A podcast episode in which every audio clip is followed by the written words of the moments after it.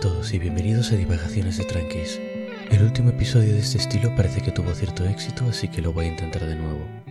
A mí me gusta bastante porque es una oportunidad de hablar un poco de, de, cosas que yo pienso, que yo opino, sin necesidad de que todo lo que digo esté respaldado por literatura. Pero también está la otra cara de la moneda, y es que todo lo que digo, por tanto, en estos episodios es tan solo la opinión, pues, de un biólogo con una tacita de café delante. Así que no hay por qué tomársela muy en serio. Lo primero que me gustaría hacer hoy es una aclaración sobre el episodio de CRISPR, el primero que hicimos. Ahí mencionaba que todavía nos faltaban como 20 o 30 años para hacer algo realmente extremo con edición genética en humanos. Probablemente la palabra extremo fue un poco demasiado fuerte. No me refiero a cosas como humanos con cuatro brazos, como a, no sé, híbridos de humano y tortuga. Ese tipo de cosas son 100% ciencia ficción y probablemente nunca ocurran. El tipo de modificación genética que se requiere para hacer cambios tan grandes implica tocar genes implicados en el desarrollo del embrión. Y estos genes, como vimos en el episodio en el que cocinábamos monstruitos con Elvis, tienen varios trabajos a la vez. No puedes tocar uno sin modificar todo el plan de desarrollo y la mayor parte de las veces ese cambio es catastrófico. Así que si este tipo de cambios en algún momento del futuro se pueden hacer, será tan, tan, tan en el futuro que realmente no es algo que nos preocupe mucho ahora. Cuando decía extremo yo me refería a otra cosa. Me refería a modificaciones sistemáticas de seres humanos en, por ejemplo, en el terreno de la salud, en hacernos inmunes al cáncer, al SIDA, a otras enfermedades. Me refería, pues, por ejemplo, a poder elegir el color del pelo de los ojos de nuestros hijos, el color de su piel también, si lo queremos. Quizá un poco estirando así la cosa, podríamos hablar de modificaciones como del tono muscular, por ejemplo. O si descubrimos genes individuales que afecten a la inteligencia y que sean fácilmente modificables, que todavía necesitamos estudiar un poco más, pero podría ser. Podríamos hacer a nuestros hijos más inteligentes que la media con un poco de modificación genética con CRISPR antes.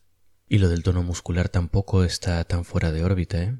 Ya hemos criado vacas, eh, variedades de vacas que usamos para carne que son muy musculosas y lo hemos hecho sin ingeniería genética, todo con baja tecnología. Solo hemos pillado vacas musculosas y las hemos criado con vacas musculosas, bueno, vacas y toros, pero ya me entendéis. Hasta que después de unas generaciones hemos conseguido vacas increíblemente musculosas.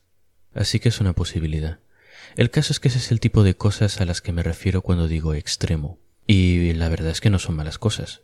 A todo el mundo quizá le gustaría tener acceso a este tipo de tecnología para sus hijos, ¿verdad? La pregunta entonces es ¿quién, cómo y por cuánto va a tener acceso a esta tecnología? Y así llegamos directamente al tema del episodio de hoy. La ciencia ficción clásica, aquella que se escribía normalmente pues durante los 50, durante los 60, es un género muy optimista, Siempre nos presenta mundos donde la tecnología ha resuelto todos los problemas del ser humano, o la mayor parte de ellos al menos. El hambre en el mundo está principalmente erradicada, la gente vive más feliz, trabaja menos por la ayuda de las máquinas, tenemos robots que nos ayudan en casa, hemos salido al espacio, todo el mundo está más sano, más contento, vive más tiempo y puede dedicarse a hacer todo tipo de cosas. En la ciencia ficción clásica, en definitiva, la ciencia se ha infiltrado a todos los niveles de la sociedad y ha mejorado la vida de todo el mundo. Nos ha hecho más iguales. Por supuesto, desde hoy, desde el futuro en el que vivimos, esto parece demasiado optimista y no somos los primeros en darnos cuenta. Durante los 70, los 80, los 90, la gente empezó a romper un poco con este patrón, los autores de ciencia ficción me refiero, y se empezaron a escribir novelas de otro tipo novelas en las que exploraba más la relación entre la tecnología y la sociedad y los distintos caminos que podría tomar el futuro. Uno de los subgéneros de ciencia ficción más pesimistas y más conocidos es el cyberpunk. En el cyberpunk la tecnología ha avanzado y podemos hacer cosas maravillosas gracias a ella. Pero esta tecnología no se ha infiltrado a todos los niveles de la sociedad, no ha beneficiado de la misma forma a todo el mundo. Algunos de los problemas más graves a los que se enfrenta el ser humano no se han podido o no se han querido solucionar cosas como por ejemplo la superpoblación o el deterioro ecológico. La tecnología está básicamente en manos de grandes megacorporaciones, que han ido poco a poco sustituyendo a los estados como los centros de poder del nuevo mundo, y esta tecnología beneficia principalmente a quien puede pagarla. Así que una sociedad cyberpunk está profundamente dividida, entre los que tienen acceso a todo lo bueno que la tecnología nos ha ido dando a lo largo de los años, y una gran masa de gente muy poco privilegiada, con acceso a migajas que les dan, quizá tecnología que se ha ido filtrando poco a poco, quizá algún favor de una empresa por trabajar con ella durante veinte años como un esclavo. Hay ciudades densas, superpobladas, llenas de anuncios, constantemente vigiladas usando esa misma tecnología que favorece a algunos tanto. Y los protagonistas de estas historias suelen ser gente que vive en los márgenes de la sociedad. Criminales, detectives privados trabajando en los crímenes más sórdidos que nos podamos imaginar. Asesinos o hackers a sueldo contratados por una corporación para fastidiar a la rival. Todo por intentar obtener algunas de las migajas de esa tecnología, que en el cyberpunk siempre viene con un precio. Vas a tener que pagar, vas a tener que robarla, o quizá tu empresa para la que trabajas amablemente te dio un brazo robótico para sustituir al que ya tenías. Pero ahora ese brazo técnicamente les pertenece y ellos pagan su mantenimiento, así que no puedes salir de la empresa y no puedes protestar por tus condiciones laborales. Este es el tipo de visión profundamente pesimista de la relación entre la tecnología y la sociedad que encontramos en el cyberpunk.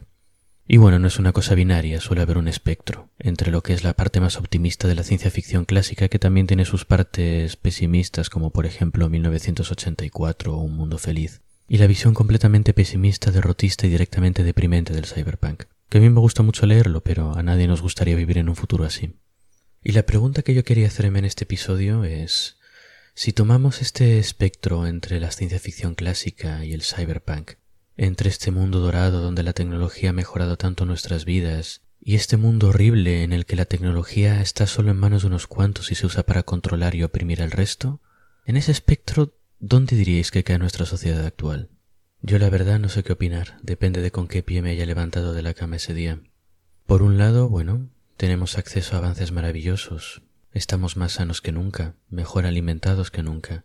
Ahora mismo, mientras grabo, yo tengo al lado un pequeño ordenador de bolsillo, que un ordenador, es un superordenador en comparación con lo que había en los 80 o los 90. Este superordenador de bolsillo tiene acceso constante a todo el conocimiento de la humanidad, y con él puedo comunicarme, por ejemplo, instantáneamente con mi familia que está a un océano de distancia, viéndoles la cara incluso si quiero. Cuando yo crecí esto era ciencia ficción, era lo que se veía en las películas de Star Trek, por ejemplo.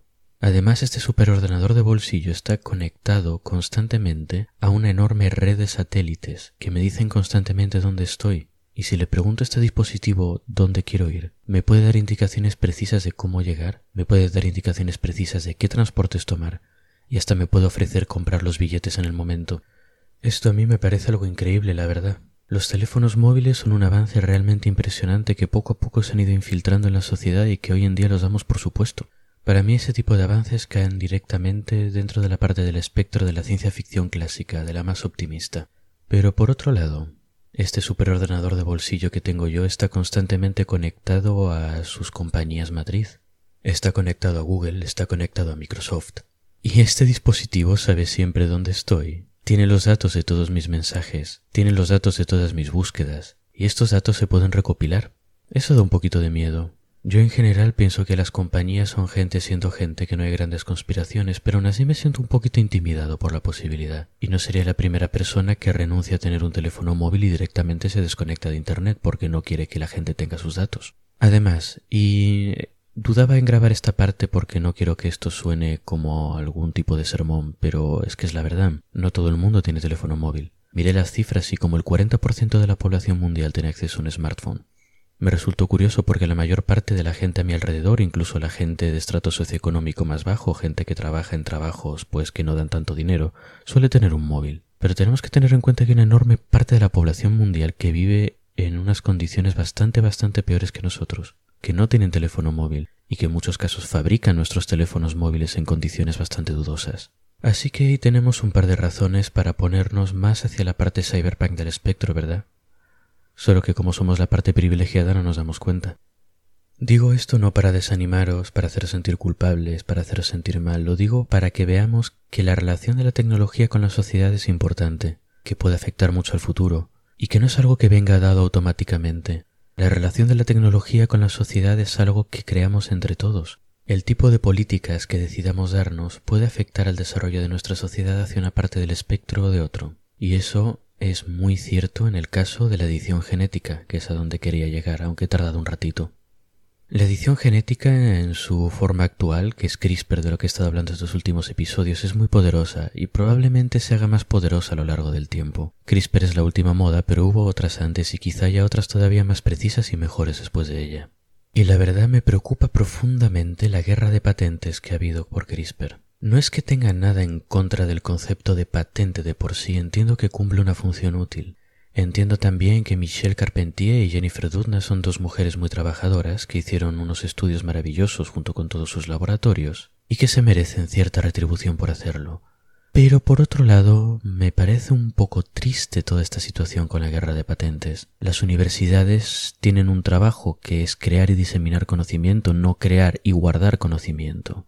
Jennifer Doudna y Michelle Carpentier ya reciben retribución, están siendo pagadas generosamente por sus puestos respectivos, y cuando se decidieron a meter en ciencia ya sabían que lo que hacían era para ser publicado, era para ser diseminado al público. Sin embargo, la situación que tenemos ahora son de las dos universidades matriz, por un lado de Jennifer Doudna y Michelle Carpentier, y por otro lado de Chang, del otro autor que desarrolló otro tipo de técnica un año más tarde, tenemos estas dos instituciones enzarzadas en una guerra de patentes que ha durado diez años, y que todavía no sé si se ha resuelto del todo. Pero para mí es como, no sé, es como ver a dos hermanos creciditos peleándose por la herencia de su madre recién muerta. Es una cosa que me da un poquito de pena. Y no creo que la edición genética en sí debiera ser algo patentable. El potencial es simplemente demasiado grande. Esto no es, no sé, un nuevo sostenedor de rollos de papel higiénico que lo sostiene para el lado que a ti más te gusta. Esto no es un monitor para bebés, esto no es una aplicación que es para mí, para lo que se hicieron las patentes, para aplicaciones específicas. Esto es una tecnología muy general, derivada además de un proceso natural. Es como si inventas un carro e intentas patentar el burro también. CRISPR ya existía antes de que alguien lo aprendiera a usar. Eso sin contar con que el simple concepto de estar peleándose por una patente para una persona o para una institución específica me resulta absurdo en el caso de CRISPR, en el que tenemos decenas de instituciones, decenas de científicos, decenas de estudios. Es una cosa que viene estudiándose desde hace 20 años en un montón de países. ¿Y por qué al final tiene que estar disputándose la patente dos instituciones estadounidenses? Pero sobre todo en el caso de la edición genética me resulta muy preocupante que se patente. Es algo muy general y muy de interés público. Es algo que realmente tiene el potencial de transformar nuestra sociedad en los próximos años en un montón de facetas. Y el caso de la edición genética es fascinante, porque en este espectro en el que hablábamos de la ciencia ficción clásica y del cyberpunk, la edición genética tiene los dos extremos separadísimos. Tiene la capacidad de movernos muchísimo hacia un lado o hacia otro del espectro. Y bueno, tiene aplicaciones en muchísimos campos, pero vamos a limitarnos por ahora al de la salud. Ya en general en la sociedad actual hay problemas con el acceso a la salud por parte de gente con menos recursos. Pero el caso de la edición genética es especialmente preocupante porque no estamos hablando de medicina, ah, no sé cómo se llama, de medicina que soluciona un problema ya que está ahí. Estamos hablando de, por ejemplo, editar un embrión para que sea inmune al cáncer o al SIDA, para detectar un defecto genético y corregirlo antes de que nos afecte. Y es preocupante que esto esté en manos privadas, porque consideremos lo siguiente.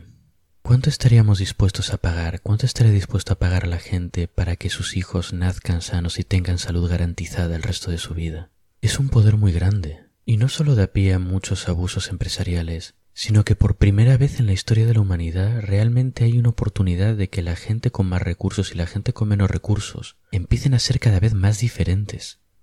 Este es un escenario muy cyberpunk, ¿vale? Pero os lo voy a poner. Es el absoluto peor caso posible. Tenemos un escenario en el que los ricos pueden pagarse la modificación genética de sus hijos. Pueden hacerlos más altos, más guapos, más sanos, quizás hasta más inteligentes. Mientras la gente con menos recursos, los pobres, no pueden permitirse ese tipo de cosas, o tienen que endeudarse muchísimo para poder hacerlas. Y esto poco a poco va a reducir muchísimo la movilidad social, va a estratificar más todavía la sociedad. Quizá algunos de estos genes lleguen o se filtren a estratos socioeconómicos más bajos, porque haya gente que, bueno, que se aparea entre clases, pero en este peor de los escenarios posibles tenemos a gente más sana, más alta, más guapa, que lleva una vida más fácil, dominando toda esta tecnología, teniendo acceso a esta tecnología, Mientras otra gente directamente no tiene acceso, tiene vidas mucho peores o tiene que pagar un precio increíblemente alto por hacerlo. Imaginémonos una empresa que dice, bueno, sí, eh, yo te ofrezco este contrato por 20 años, sé que las condiciones no son muy buenas, sé que el sueldo no es muy alto, sé que no tienes seguro de salud y si te pasa algo te vamos a echar a la calle, pero te vamos a garantizar que tus hijos van a tener acceso a modificación genética. Es un trato con el diablo, ¿verdad? Y Tal y como van las éticas empresariales últimamente, no es algo que me parezca tan fuera de órbita, la verdad. Y otro pequeño detalle que es bastante divertido pero también completamente aterrador es que toda esta modificación genética estaría hecha por empresas privadas, por supuesto, porque son las que tienen las patentes. Así que bueno, ellas están modificando lo que tú les dices que modifiquen, te están dando inmunidad al cáncer, inmunidad al SIDA en tus hijos. Pero ¿qué otras cosas están metiendo? ¿Qué otras modificaciones están haciendo sin que ninguno nos demos cuenta? Esto da para muchos libros bastante preocupantes de ciencia ficción. En cambio, el otro extremo del espectro es igual de impactante. Tenemos una tecnología de edición genética liberada al público y barata de usar. Esto ha mejorado muchísimo la salud de la gente al permitir la edición genética para hacernos inmunes a enfermedades. También ha quitado muchísima carga al sistema público de salud, que puede dar mejor servicio a todo el mundo. Todos vivimos más tiempo, todos vivimos más felices, y quizá estamos empezando a hacer nuestros primeros pinitos en modificar a seres humanos para que sean resistentes a la falta de gravedad, que es uno de los problemas que se encuentran los astronautas en viajes largos por el espacio. Quizá eso facilite, pues no sé, mandar naves a Marte. Y hablando de mandar naves a Marte, dejando aparte la modificación genética de humanos, podemos modificar genéticamente otras cosas, como por ejemplo bacterias que generen oxígeno y empiecen a hacer la atmósfera de Marte más habitable. O aquí en la Tierra bacterias que sean capaces de comerse contaminantes, que sean capaces de crear productos útiles para nosotros. Quizá podamos modificar genéticamente distintas plantas, animales, microorganismos, etc., para que sean muy productivos y para que nos den comida abundante a toda la humanidad. Esta es una visión muy bonita, ¿verdad? También quizá es una visión muy fantasiosa, al igual que la otra es igualmente extrema pero para el otro lado. No sé dónde va a ir la realidad, no sé cómo será nuestra sociedad dentro de 50, de 100, de 200 años, pero sé que este es un momento bastante importante, y en esta temporada se va a decidir un poco en qué parte del espectro vamos a caer. Probablemente no sea ninguno de los dos extremos, pero quizá podamos influir para darle un empujón hacia un lado o hacia otro preferiblemente hacia el lado optimista, por favor. En realidad, muchas cosas no dependen de nosotros y hay cosas que se podrían hacer que no vamos a tener demasiada influencia, como por ejemplo que el gobierno de Estados Unidos, por ejemplo, entre en razón, o que quizá Jennifer Doudna o Michel Carpentier, que son gente razonable, decidan liberar la patente y hacerlo completamente público. Todas esas serían buenas cosas, pero no podemos contar con ellas. Una cosa que sí podemos hacer es estar atentos e informados, la edición genética y la biotecnología en los próximos años va a seguir creciendo muchísimo, va a ser muy importante. Y va a ser un tema en el que todo el mundo va a tener que participar, no solo los que sean especialistas. Ya sé que nuestras democracias no son lo más satisfactorio del mundo, pero aunque sea a golpes, empujones y trompicones van funcionando. O al menos eso espero, porque si no ya estamos viviendo en el extremo cyberpunk del asunto. Pero el caso es que una población bien informada que esté atenta a estos asuntos y cuando toque decidir den su opinión bien alto, va a ser uno de los factores que ayude a hacer la biotecnología algo que mejore todas nuestras vidas, que nos empuje un poquito hacia la parte buena del espectro. Es parte de la razón por la que empecé a hacer este podcast, porque veía que a mi alrededor la gente no conocía que existía una tecnología tan transformativa con tantas posibilidades, bueno, no sabían ni que existía, ni cómo funcionaba, ni qué era, ni cuáles eran los problemas o las posibilidades. Así que me decidí aportar mi granito de arena, que espero que sea un poquito útil. Y bueno, lo hice por eso y también porque me gustan los bichitos y me gusta hablar de ellos. Hablando de lo cual, la semana que viene voy a estar fuera, así que no habrá episodio. Pero dentro de dos semanas hablaremos de cosas muy importantes, de las jirafas. Hasta entonces pues, espero que hayáis disfrutado el episodio.